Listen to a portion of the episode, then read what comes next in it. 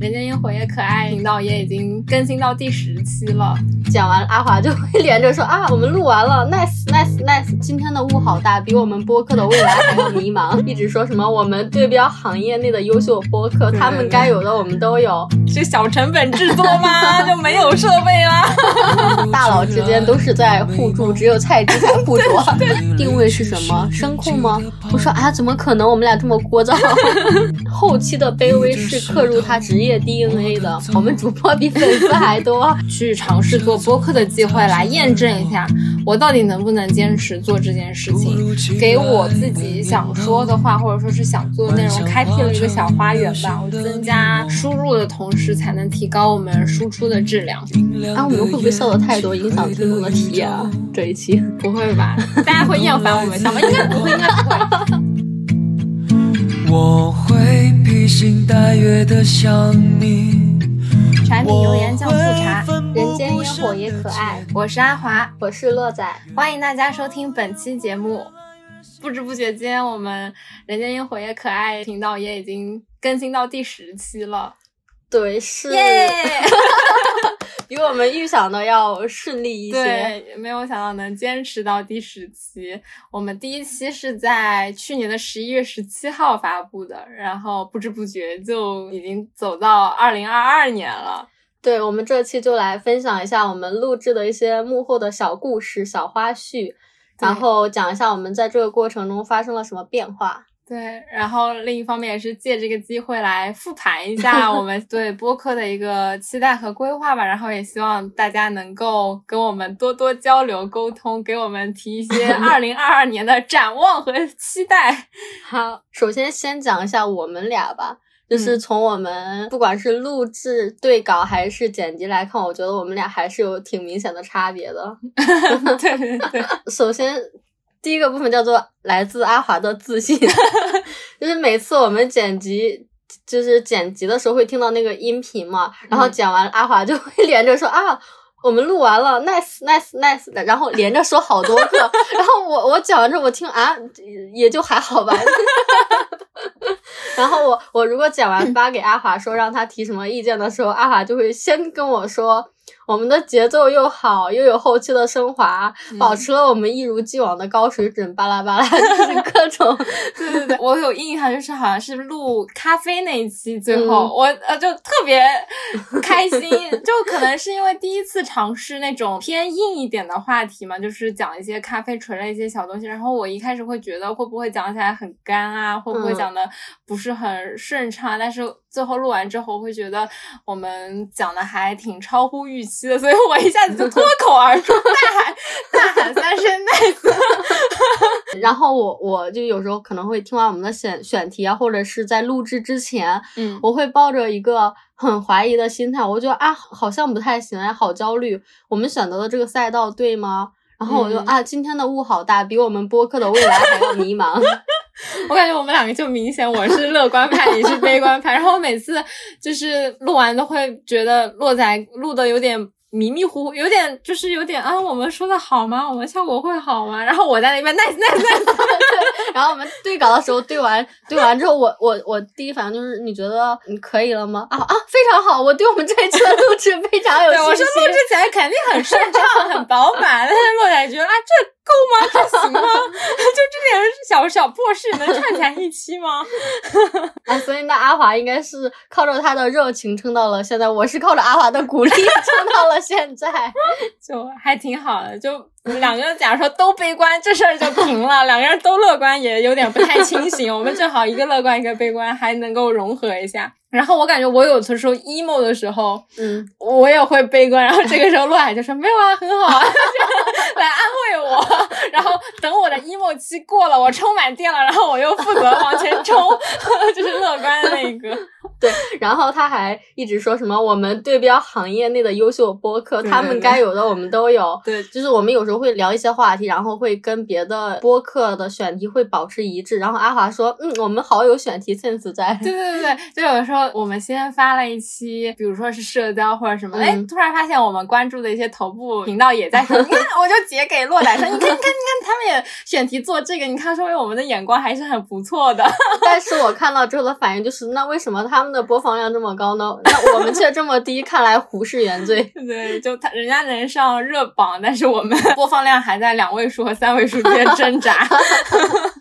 呃，还有一次是，就阿华看到别的一些大平台的播客的秀 notes 之后，他会说别人写的不行啊，嗯然后就疯狂的 diss 不如我们，然后我就会说，你有没有想过一种可能，别人也看不上博客平台，他们只是随便跟风搞对，人。家可能就只是随便开拓一个平台而已。因为一开始我在写这个 show notes 的时候，我们是对标行业内最优嘛。又来了 对，就是说，呃，一开始要有一段引言，然后每一部分要有个目录引导，然后包括我们这期引了哪些呃音乐，然后我也我也把时间戳戳在里面，最后再加一个我们频道的介绍，这样我我每次都是觉得，嗯，就是头部是这样做的，我们也要这样做。然后看到 很成熟的时尚媒体，他在进入播客的时候，他的那个 show notes 写的特别的简短，甚至是还挺简略的，我就会觉得、不行啊，你看一点都不认真。别人因为别人看不上，就可能都没有去研究过播客里面头部的人家是怎么做，就随便我想怎么做就怎么做。嗯，然后我们现在上过几次星星榜，上完之后我们也会关注星星榜上其他的播客的名字啊、头像啊、他们的选题。然后每次花完一溜之后，就会看完别人的头像，就觉得，嗯，这个不行，那个也不行，还是我们的头像好看。确实很迷之自信，特别是我们第一次上星星榜的时候，嗯就会觉得第一次在大庭广众下露脸，我们是不是这一溜里面最好看的那个？反正我，反正我是目前为止觉得我们挺好看的。对，不知道是不是因为自己的娃怎么看到顺眼，还是说他确实很挺好看？就反正我们俩是一致认为挺好看的。然后除了这些，我们俩录播课也留了一点点的职业病，嗯，就是咖位不大，但是也会有一些职业病。对，这也是我们在录播客之后的一些改变吧。首先是我的话，我现在如果点开一个呃视频，比如说是一个女演员的采访，然后我的第一反应就是她的吐字好清晰啊。对对对我就上次你不是还特地转了一个哪个女演员好像是吴越，啊？是吗？反正就是转了一个女演员的采访视频给我，嗯，我就觉得。惊了，就我还是只是对标播客的头部，你是在对标 演艺圈的头部，而且是而且是优秀的女演员。对，而且是 就很成熟的女艺人，她的表述方法不打格论，然后没有什么语气词，也不会反复重复。我觉得天哪，这要求也太高了吧！但是你对于语气词不是也有自己的一些纠正吗？哦，对，就是我之前在和别人发语音或者说打电话的时候，我就随便乱讲嘛。但现在就是讲着讲着会突然想，哎，我刚刚有没有提就是然后但是那么 就这种废词？嗯，还好，你知道吗？呃，我至少还在停顿想。我现在就会边说边去想我刚刚有没有说这些东西，但是就是心里面有这个念头了，但可能目前的改善效果也还是那样，就是我一讲嗨，那些词还是会自己冒出来。对，然后你的脑子跟不上嘴巴的时候，你会不会一直反复强调一些同样的话？对对对对，就包括之前剪辑的时候，洛仔说我经常会非常的优秀、非常的精致、非常的，就是用同样的同类词去表述一下。我其实边在找同义词，我就边在想我后面怎么接，所以说我才会堆砌很多个同义词。因为因为我又不能说口头语，我就只能用同义词去拖延时间，给自己的脑袋一点运转的空档。对，然后还有就是。呃，跟朋友聊天，除了注意语气词之外，还会努力的从他这儿探索一些有没有可以为我们播客所用的东西。对对对，因为我之前有朋友，他可能工作性质的原因会认识很多各行各业的大佬，嗯然后我的第一反应就是你加微信了吗？这些大佬有没有来自一些冷门的行业？这样的话可以 拉来录我们的播客。哎，确实，哎，确实。然后我朋友就是我在跟你分享日常，你却想拿拿我当素材。对对对对，就要把它做工具人。对，然后之前还有一个记者朋友，他好像要写一篇文章是关于播客的吧，然后他就在微信上面采访。问我一些问题，然后他问完之后，我就反复的明示我说，你能不能把我们播客的名字写进去啊？对，就是呃，通过和人间烟火也可爱的主播 鹿仔的对话，记者了解到什么什么什么，给我们一个点露出位。对，哎，不过最后还是被正直的朋友给拒绝了。他还是有他的职业操守。哈华前段时间在车企里面，然后他每天都在了解行业信息。他当时跟我说的时候，本意也是在分享日常和吐槽。然后我就说啊，那你对汽车的知识储备量可以撑起我们一期的播客吗？就我，我只是纯个人向，就我 我个人来说，我对汽车的了解多了一点。但是你要真的就整个汽车行业，我能不能去介入？可能他那个盘子也还是太大了，我就惊了。就 落在这真的是这都可以，对对对，这都要扯到选题上。感觉我们开始做播客之后，我们身边的朋友也在时时刻刻帮我们找选题。嗯，我们上一期聊的《爱很美味》，其实一开始也是我的朋友说：“哎，《爱很美味》这部剧很好看，你去看，你看了你们播客就有选。”选题了，然后我也完全不排斥，我觉得嗯有道理，我就去看了。而且我之前就有跟你反复提过，说脱口秀现场很好看，但你好像也没有很心动。但是后来我又告诉你，那我们听完脱口秀之后可以录一期节目啊，然后你就瞬间就心动，然后你还会一直催我，你看票了吗？看票了吗？因为我觉得是有道理的，因为我们之前也有出那种生活方式，就大家在喝咖啡时候在喝什么，在听播客是在听什么。那作为现在一个很流行的脱口秀的话，那我觉得它也是值得被关注的一个选题嘛。嗯，对我还是很很听得劝的呢，向优秀的东西学习。还有就是朋友圈，大家经常会发自己的呃网易云歌曲或者分享，我以前都不会点开看，但是现在大家只要一发音乐分享，我马上就看看他能不能做我们的 播客的音乐。然后特别是前段时间大家在发网易云年度歌单的时候，我就心想啊，这不就是抄作业的好 机会抄作业，看他们的那个歌单，然后去搜这首歌曲，看能不能做 BGM 来。大家都不知道，已经默默有人记下了。就之前的话，我在小宇宙里面，我都会非常随心所欲的给我的朋友分享别人的节目，结果自己开始做播客的时候，开始变得很抠门、很算计。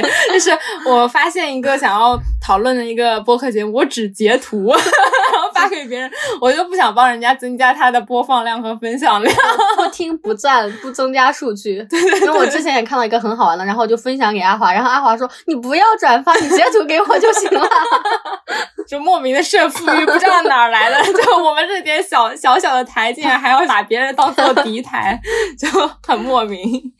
哦，我之前还 diss 过你，我说什么大佬之间都是在互助，只有菜鸡才互啄。对对对对对，就是非常呃非常精准的描述了我们俩现在的心态，太真实了。除了前面我们俩讲的一些从播客窥探出来的不同特点以及小小的职业病之外，我们就正式开始讲一下我们这时期的心路历程。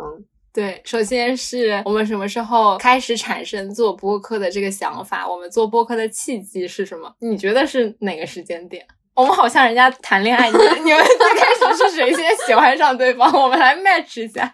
哦，我觉得我的那个回答会在你的后面。我觉得你可以先说你是在没关系啊，就反正就是两个人谈，人家谈恋爱都。不知道什么时候是正式喜欢的，这很正常，就同床异梦，我就大家觉得开始的点是不一样的。我觉得开始的点就是当时我们出去玩了，然后你跟我说我们要不要去做播客，我当时是在微信上面跟你文字聊天，我就说。好呀，因为我当时也是就只有一点点小小的苗头，我就答应了。我以为这种事情一般就是拖着拖着就会很晚，或者就过去了。嗯嗯。呃，就聊了一会儿之后，我说：“哎，我旁边的人醒了，我跟他聊会儿天。”然后我聊完天玩了一趟回来之后，你已经把一个特别专业的思维导图发给我。我说：“啊，你也太专业了吧！”然后就好像就开始了。嗯，我第一次觉得我们做这个事情是可行的，就是我们之前有一次去约按摩，而且那次按摩其实也很突然，就那天临时起意。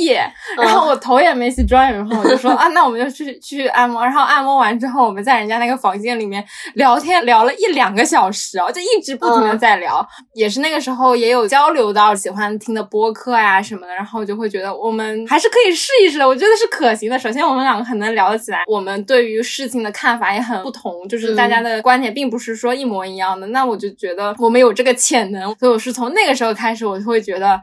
哎，这个东西可行，哦所以我们俩可以做。所以你那么早的时候就已经有想法了吗？对就我以为我们当时只是在聊天而已，后来你告诉我，我才知道啊，原来你这么早的时候就已经在盘算了。对，我就是那一次起身看，哇，我们聊了这么久，嗯然后走的时候，我就觉得，哎，这事儿可以做。啊，我只是觉得今天跟你聊天很开心。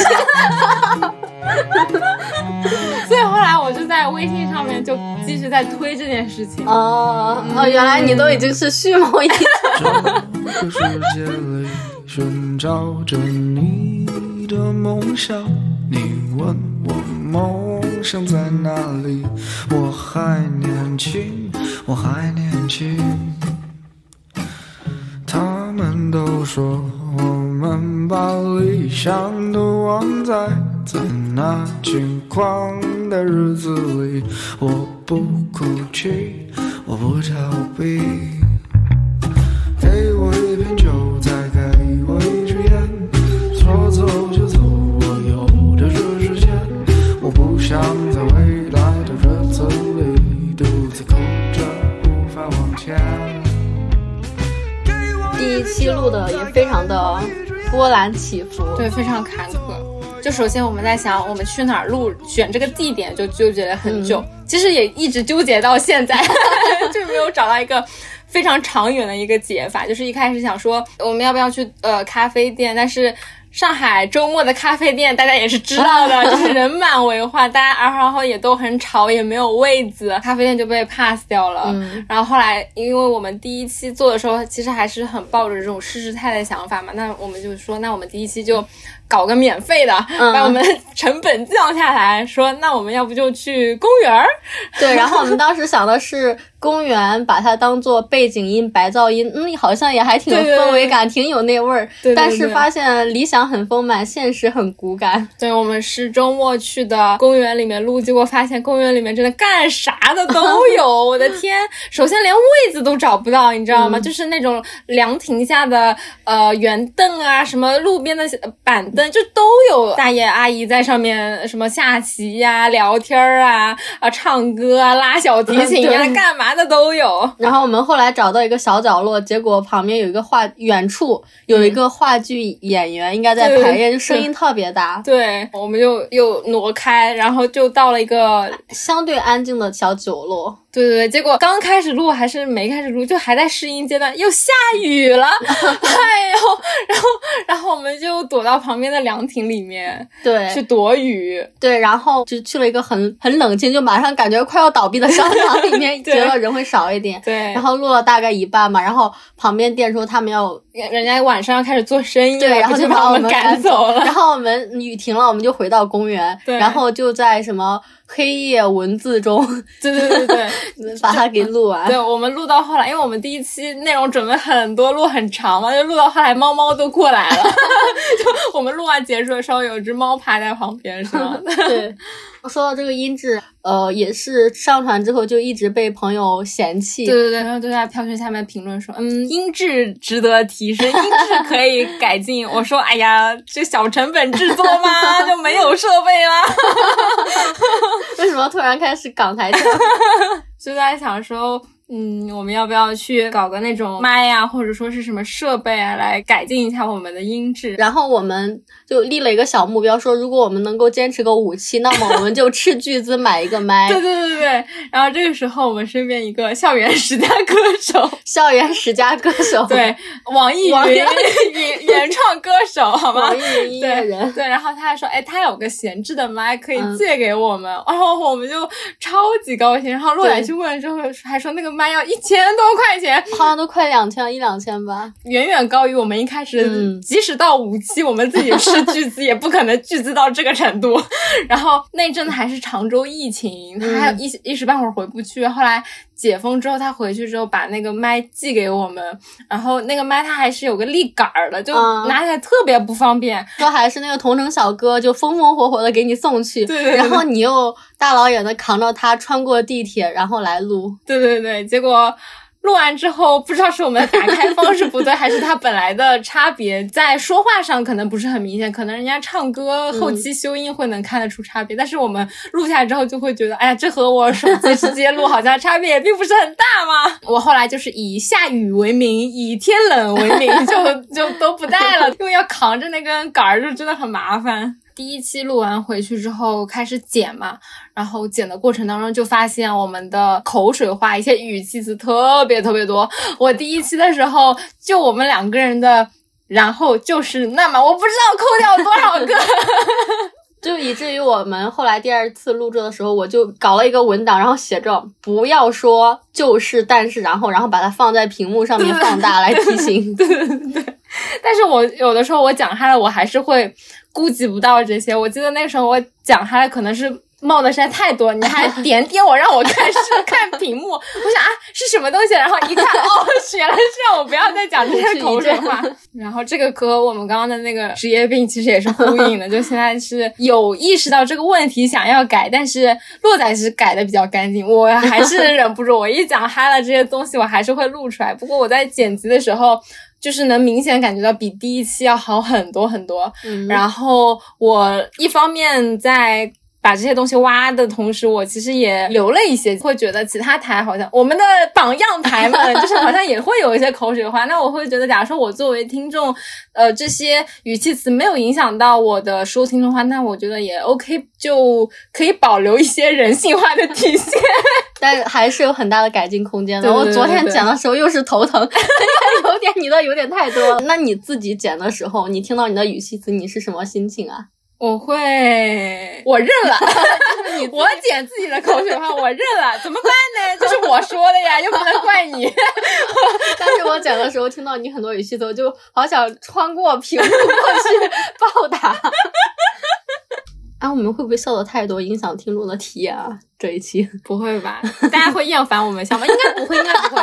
就是我之前，我有个学妹，她跟我说，说听我们两个讲话，笑声特别的亲切，是什么夸人的话吗？她说两个人笑声很接地气，很亲切，就会拉近和听众的距离。我说哦，但是我之前有听过一期播客，然后下面评论很多人都说。嗯，这个女嘉宾笑声太大了，然后听不下去，就有的笑的太过了。对，我在想我们俩这一期会不会有点不够收敛，然后笑太大声，减掉几个。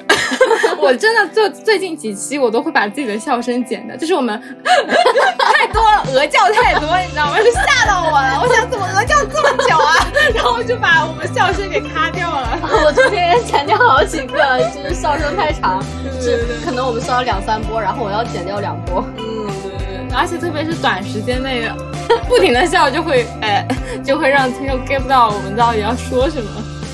他们会不会觉得我们在尬笑？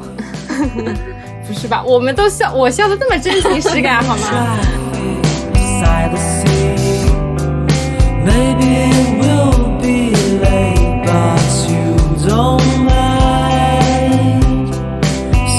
除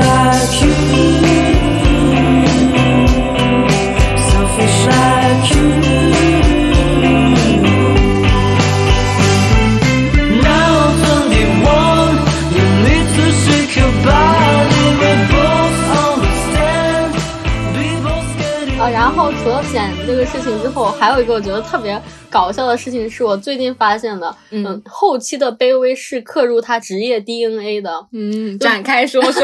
就比如说，你讲完之后，你问我哪里需要改吗？我会说，哎，这里、这里、这里哪里需要改，然后告诉你之后，你就会。嗯，都按照我的建议来修改，不管是开头也好啊，后面所有音乐的声音大小，你都会听我的。然后我剪的时候，就然后你又会告诉我哪里哪里该改。然后包括一开始做头像的时候也是，你就说，哎，这个颜色不行，然后那个要描边，那个不要阴影什么的。对对对，就我就发现。呃，包括以前在做小组作业的时候，就是但凡那个人是做后期的，大家之间即便没有说职业高低之分，谁要听谁的，但是后期的人就莫名的很听话，就所有人都在对他指手画脚，然后后期就嗯嗯，好的好的，我改。不过我改的时候，我其实都是赞同你的修改意见，我才改的。我们剪辑的时候会分好几天拆开去剪嘛，就有的时候自己剪的剪的，你每天的心情不一样，你可能有的地方抠到了，有的地方没有抠到，所以就会大部分都还是。是觉得多一个人听，那他的观点和意见还是要吸取进来，不然就只有一个人的感受。不过我们一开始在做头像的时候，我就真的还挺不好意思，我每次 因为我也吃不准那个是不是就一定会好看，我只能说。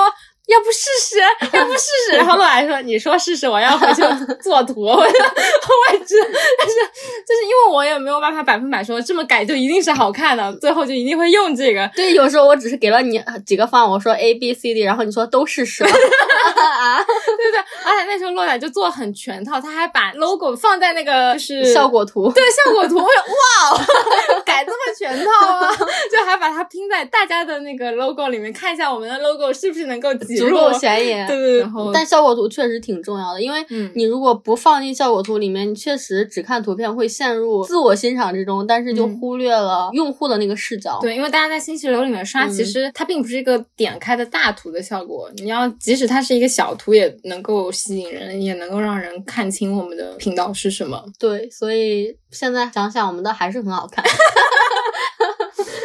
行，讲完前面的之后，就是到了我们播客正式上线。嗯，然后正式上线之后，我们也会在嗯朋友圈里面去给我们推广、拉拉票，对，求求赞、求求关注。然后我们在这就讲一下我们身边朋友的反应，还有一些朋友圈的小故事。对这个过程当中，其实也还发现挺多很暖心的事情的。对，嗯，首先第一个是朋友，就我们朋友毕竟是我们的第一批听众，我们发完之后会问朋友你觉得这期怎么怎么样？但是因为朋友其实好像都不太听播客，对对，所以最后导致的结果就是一群短视频的重度用户在教我们做事，就说你们时间太久了，现在没有人会有耐心听这么久，说你们要不把一期分成两三段。我说啊，这是播客哎，又不是短视频，你干嘛要分成两三段呢？对，就是我们第一期有一个半小时还是多久？哇，就第一波撒下去的时候，大家的反应全是太长了，太长，太长，没有人会在现在还会听一个多小时。但是因为我们两个听的很多都是一个多小时，我们刚开始觉得没有任何问题。对啊，我就是觉得一期正常的内容就是要讲这么久啊。但是在我们身边去传播的时候，大家都会觉得你这个时长太不利于新人去 吸粉了。虽然他们嗯不太懂吧，但是，但是我们也有吸取吸取经验，就尽量有在压缩时长。我们现在一期会控制在四十五分钟或者四十分钟以内，但是互联网那期因为我们吐槽太多，我吐槽讲完就已经四十多分钟了，所以最后大概成品也是一个小时左右。就我们不是录了很长吗？然后朋友就会问你们为什么每期都这么久？你们怎么这么能聊？我说这已经是我们剪辑过之后的时长了呀。但其实我没有告诉他的是，我们在录制之前其实又已经聊了两三个小时了。对，好像我们第二期讲那个韩剧和国产剧的时候，就是一整个下午，先是两个人先预聊了一两个小时，然后哎呀饿了，渴了，点了点外卖什么的，然后就开始聊，一下午加到晚上，好像就八九点才散的。你回去的时候，你跟我说。你晚上嗓子有点有点哑，还是有点不舒服？我说我录的时候就已经不舒服了，而且我们吃饭前后的状态也都。明显不同。你之前讲的时候告诉我，然后后来你就总结了一下，说我们要保持一个稳定的情绪和活跃的状态，然后要怎么样，巴拉巴拉说了一大堆。然后我就说了一句：“女明星的职业素养吗？”对对对，就是我们在吃饭的前后，你那个语音语调 明显的可以听出来有变化，就是呃，听的时候明显能感觉到，哎，他们是发生什么了吗？就是当中肯定是断过，其实也没发生什么，就是吃了顿饭而已，外卖到了。对，然后。我在听凑近一点看的时候，就会觉得他们很厉害。我感觉无论我嗯点开哪一期，他们三个主播的声音、语音、语调、情绪都是很一贯性的。听到他们有说，他们有的时候都是加班到很晚，甚至是凌晨录制，嗯，然后他们还能保持一个男明星素养，就会觉得啊还是很专业。看来我们一直在对标行业内的优秀，对对对，向优秀的播客看齐。还有就是我们选的第一优先级的是小宇宙嘛，然后我朋友就说这是什么鬼平台，我听都没听过，说你发西瓜视频都比发在这里强。然后顺便又 diss 了一波我的互联网思维和 产品思维之类的东西。嗯，就会觉得因为小宇宙现在平台的流量还比较小嘛，嗯也是后来你提醒我，起码它的流量比较大，嗯所以说我们同步的把其他一些平台也同步做起来，我会觉得嗯是有道理。但是虽然我的偏心还是偏在 小宇宙这边，但是其他的看在人家的流量非常的聚集上面，还是可以去开拓一下。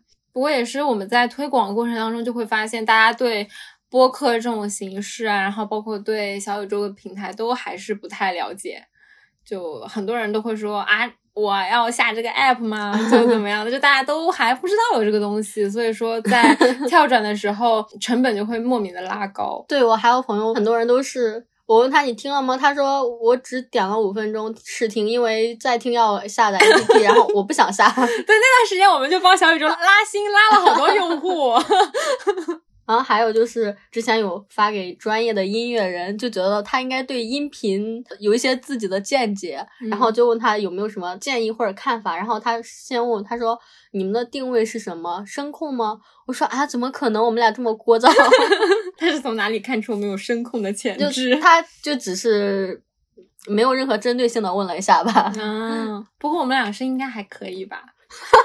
就是像刚刚我说那个，嗯，说我们笑声很亲切的那个学妹，嗯她说我们俩声音很像，啊，我我觉得不像吧？因为因为很像，对于我们这个频道来说是不想避免的一件事情。就像之前在听无聊斋的时候，不是他们会经常调侃六兽和伯伯声音太嗯我我，现在都分不清他们俩的声音。对对对，所以就没有区分度。我还觉得我一开始跟你录，我就觉得我们两个很有区分度啊。嗯，所以他给我反馈，我一个听了，一个没听。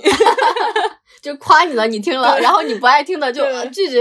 对对对，除了我们会发给朋友之外，然后还有一个很惊喜的就是，居然有一些朋友还会帮我们转发朋友圈。嗯，这是我我们完全没有想到的，因为转发朋友圈是一件标准挺高的对对对东西。对，因为会侵入到别人的那个社交空间里面去，所以我一开始在转发的时候，我是完全没有期待这个东西，就是会觉得啊，大家能帮我点个赞或者来关注一下，我的最高的标准就是他能成为我们的粉丝，那我就嗯觉得已经很充分了，因为他们还要去下载 app 再去关注什么的，我就觉得。嗯，还要别人帮我去转，我觉得关系再好，这个要求都还挺高，门槛都还挺高的。我一开始想法就是这样，但是落仔 你可以展开讲讲。就是我当时转发完第一期的朋友圈之后，我居然有朋友主动转发了我的链接到他的朋友圈，说这是谁谁谁做的节目，然后大家听一下。我就好突然，因为那两个人我跟他们这样说不太好，但我跟他们确实不是很熟。对，而且我就你这个不是很熟，我跟你确认了好久，你们的不熟是 到什么程度？然后我都不相信，我说不熟的人怎么会帮你转呢？我就不相信，这完全超乎我的认知概念了。对啊，就那些我很有信心，他肯定会帮我下载并且听的人，嗯我都没指望他们会转发朋友圈。但是没有想到，现在基本上已经处于网友的人，他居然还会替我转发，我当时还挺惊喜的吧，就有点点小小的感动，而且是平时好像没有很多交集，但是在这个时候会居然会默默的支持我。对，确实好感动。他是看在你的情面上，还是真的觉得我们很不错？应该是有一个人是他喜欢播客，然后。呃那个人很搞笑，我当时那一期我转发的是喜马的链接，嗯然后我评论里面我说什么我们小宇宙也有，他帮我转发的是小宇宙的链接。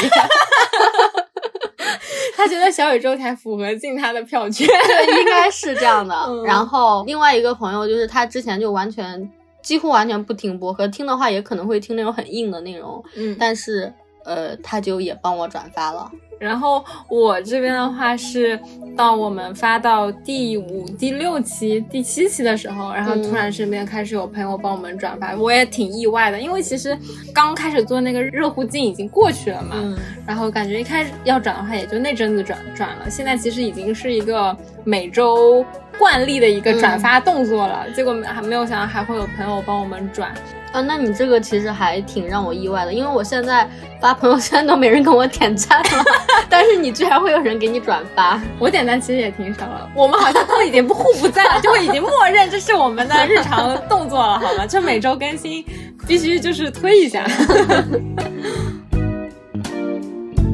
我需要振作一下，其要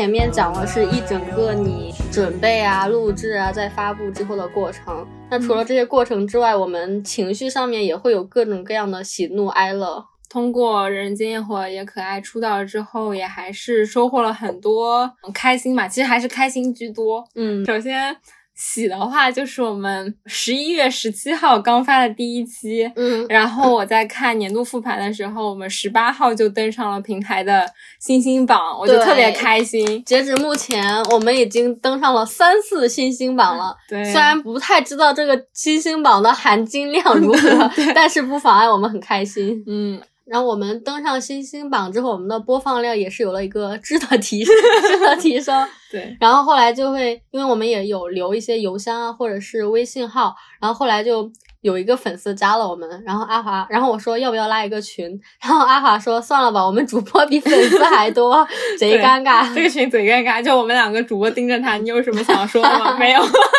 想象一下，假如说是现场面对面，就是说两个老师对着一个学生，大眼瞪小眼。对，没想到我们的状态持续到了现在。嗯，时隔两周、三周，我问一下洛仔说有人加我们吗？没有，就还是那一位粉丝。想就我们可能距离一个粉丝群还 挺遥远的。啊，然后前不久我们的累计的播放量也破了一千，我就特别开心，就觉得我们的嗯内容有陪伴到很多的人，有让很多人看到，我自己就会 Y Y 出很多这种感动，你知道，自己感动自己。对，而且你当时好有仪式感，你还做了一个小视频庆祝我们录制那个播放破一千。你当时发我的时候，我都惊呆了。嗯，因为我们一开始是想说。嗯、把音频和视频一起做起来，嗯所以我们第二期的时候其实是有带单反嘛，然后我嗯。趁那个时间，我就把那个单反里面的视频整理了一下，嗯。然后突然就给洛仔发了一张他的照片，然后把我把我吓一跳，我说你干嘛呢？然后我从那个视频里面就截了一小段我们讲开场的那个视频，然后嗯。做了一个小小的纪念。嗯，嗯，以后有渠道的话可以发一下 可以同步一下，对。嗯，不过插个题外话，我真的觉得你还挺有仪式感的，因为你会记录这些东西嘛。但是我 其实我连就是正经的照片平时都很少拍，然后我们前段时间需要搞那个工牌，就需要你有生活照，然后我翻遍了我的相册，发现我没有生活照，然后我就拿出了你发我的那个，然后就要发。但是后来觉得那个还是太暗了，然后就现场拍了一张，所以我嗯我也要多一点点仪式感。对，就是你在拍的时候，你会觉得有点小矫情，但是你当量累积多了之后，你会觉得哇，一路走来就是还挺开心。我我现在都有点后悔，我们应该每一期录制都拍一点东西，就拍一个什么小的记录，然后等这样去做一个回顾的时候，就会觉得很有成就感。嗯第二个的话就是怒，我们也是刚刚有想有有说到，嗯，看到我们在讨论相似的选题的时候，别人能瞬间九九加，但是我们的选题没有起色，我就很生气。对，然后还有一些 真的聊的很一般的播客，但是他们每次的播放量都很高。呃，这里我们就不点名了。然后阿华每次都会截图说他们在聊些什么，然后我们俩就是几乎就是他每发一期，然后我们俩 diss 一次。对，可能也是因为有这样频道的存在，让我们有信心，我们一定能做的比他们好，对吧？这他们这种质量都可以九九加，我们为什么不可以？啊，但是生气归生气，你还是会有一点点焦虑或者是哀伤的。我们虽然现在只做到第十期，其实我们已经有经历过一个小小的选题 枯竭。对对对对没想到我们的瓶颈来的这么早。对对对，我记得我们在咖啡店里面就盘我们后面有哪些选题，盘啊盘，盘来盘去，就觉得哎，这个好像也讲不太来，那个好像也不太行。天呐，我们没有选题了吗？难道？还没有火就已经有创作压力了。对对对，就是他觉得啊，我我能继续做这个播客创作吗？我怎么 十期没到，我就已经在愁我的选题了？但是我们现在已经坚持到第十期，还是很值得开心的事情。对对对，这也是为什么我们想要用一期的时间去和大家分享一下我们的这个心路历程和背后的小花絮。其实还是开心居多。对，那最后 要不要来一个走心的环节？可以可以。你为什么开始做播客，做副业？然后播客对你的意义是什么？对，其实感觉现在很多年轻人可能都开始在做副业。嗯，我感觉我自己对自媒体做这件事情的热情，其实一直都在。包括在本科的时候有去做微信公众号啊，就是去写一些什么影评、剧评这种。呃，然后后来的话，微信公众号被 那个热潮下去之后，大家都开始做视频嘛。然后我想说，我有没有什么可以做视频内容的呢？做的话都是三分钟热度吧，就没有继续。坚持做下去，然后我就会想说。我到底能不能坚持去把一个自媒体东西做起来？能不能去把一个内容做起来？我会有这种对自己的质疑吧。通过去尝试做播客的机会来验证一下，我到底能不能坚持做这件事情。然后包括其实之前洛仔也一直很担心，我们做播客这件事情能不能获得粉啊，或数据上能不能有一个提升，能不能帮助我们恰饭，能不能作为一个事业去发展？那其实我那个时候也说，就算它很平。但或者说是没有能够支撑我们去恰饭的话，那我们能够在坚持做这一件事情，这个本身也还是有它的意义和价值的。嗯，然后第二个的话，我们选择做播客，首先主观上都很喜欢播客，在客观上的话，播客的制作成本，无论是金钱上的还是说呃精力上的，可能也都是呃我们两个目前现阶段。嗯，比较容易上手的一种媒体形式吧。第三个播客对我的意义的话，可能就是给我自己想说的话，或者说是想做的内容，开辟了一个小花园吧。我会觉得。呃，有了自己内容输出的一个平台，就即使现在我们想说的话还比较口水，可能我们的呃知识储备啊、人生阅历啊，都还没有其他台那么的充分，然后我们看待事物的呃角度可能也还不是很深刻。但是在这个过程当中，能有人和我们产生共鸣的话更好。但是就算没有的话，那我觉得能够记录下来我。呃，这段时间我的一些碎碎念，我对这个呃事物的一些看法，那也还是很有价值的。所以说，也是基于这三方面的一个热爱吧，所以我们就开始去选择播客的这个平台，去开启我们的副业之路。嗯，其实我跟你总体还是比较像的，嗯，也是有想过自己。嗯，需要搞一个什么副业，然后想的也是偏自媒体，但没有一个很明确的方向。我后来就是可能也在一直找各种样各样的方向，但是后来就有了你的 push，然后我就觉得播客好像也还行，这个内容形式我本身也挺喜欢的。然后我觉得一个靠谱的人也挺重要的吧。然后我觉得你就也挺靠谱的。然后我就觉得既然这个内容可以，然后呃人也行，那就可以试试。我最爱去的唱片店，昨天是他的最后一天。曾经让我陶醉的碎片，全都散落在街边。我最爱去的书店，它也没撑过这个夏天。回忆文字流淌着怀念，可是已没什么好怀念。可是你曾经的那些梦，我们前面复盘完了之后，作为二零二二年的第一期，哦，不是，哎，我们录制是第一期录了，但是放已经不是第一期，但是我们可以对我们这个频道的未来来一个憧憬和展望。然后这里是不是要放那个 BGM？当当当当当当当当当当。自己录一下，我给你配在后面。就是首先，呃，从内容的形式上的话，因为我们前面都是我们两个人来主聊嘛，那可能我们后面会尝试邀请一些好朋友来加入我们的闲聊和对谈。那这样的话，可能在呃内容的观点啊、内容的选题上也都会更加丰富一些。我一开始是想说，呃，我们频道满。一千粉，或者说是有一个呃订阅数的一个基数之后，这样我再才有拿去排面对对对 对，我再拿去邀请朋友，可能比较有面儿，或者说是比较。有说服力吧，不会嗯让人、让人家觉得我来了一个什么 十三线、十八线小播客。但是我觉得我们既然也已经坚持到第十期了，那说明我们是想把它正式的继续做下去，那也 OK 吧。这主要是我们身边朋友都太迫不及待了。没想到朋友的热情也是超出我们的预期。对对对对，那何乐而不为呢？就可以大家一起来聊一下。从节目内容上来说的话，我们可能是想去嗯、提升一下单期节目的质量。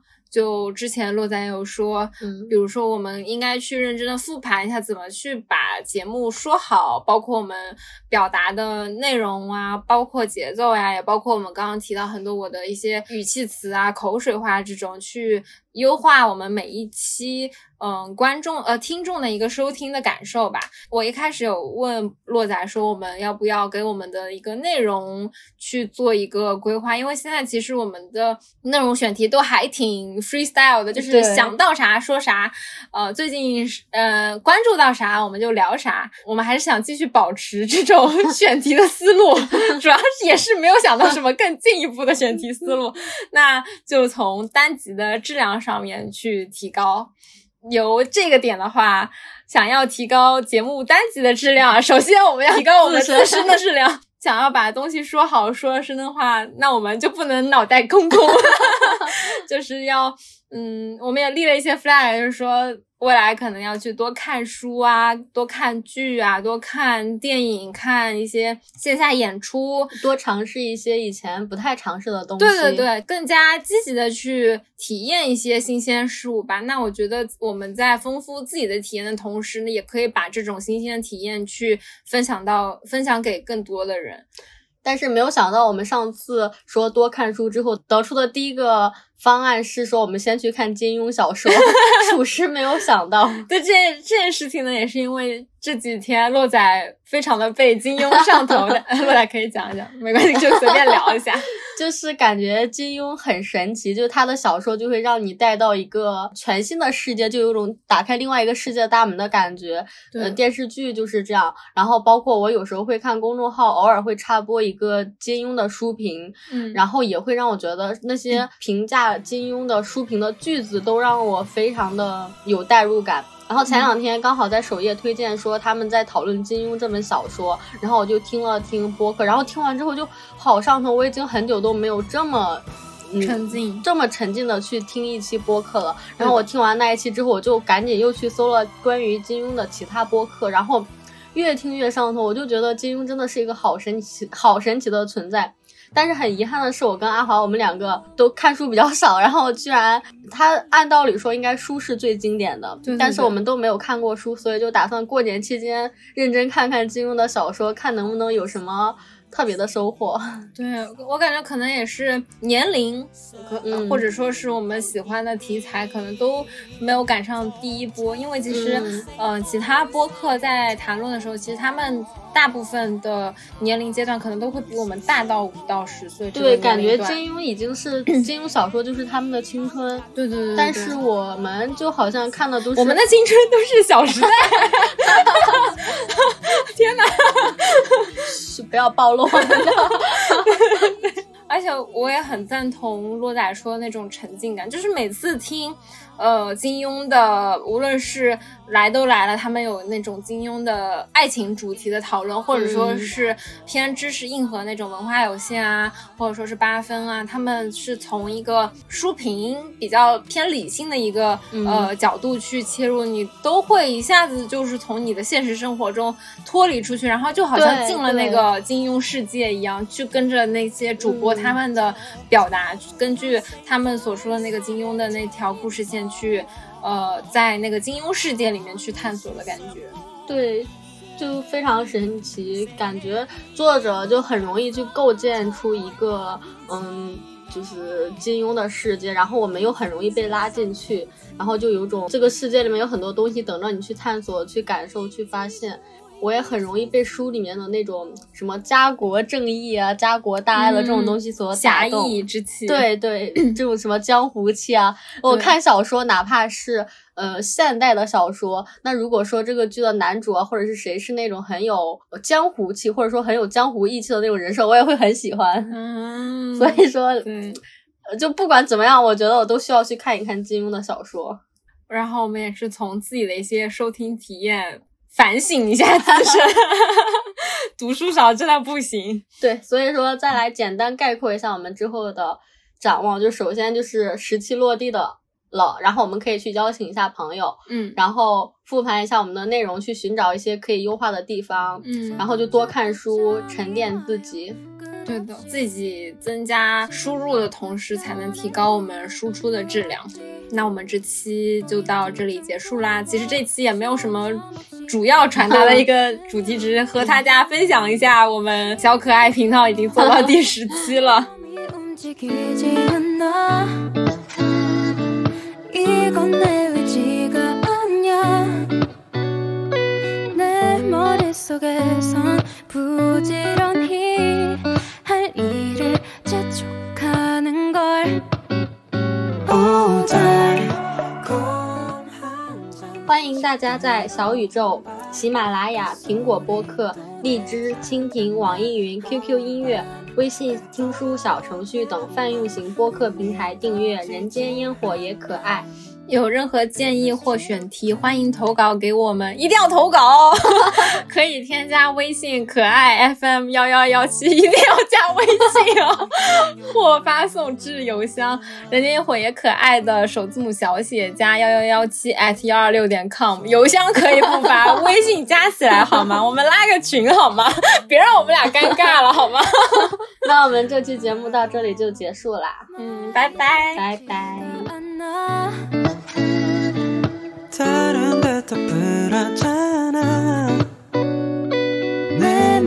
속에선 은하계가. 놈놈이 떠다니는 걸. 오달 곰한잔 시끄러워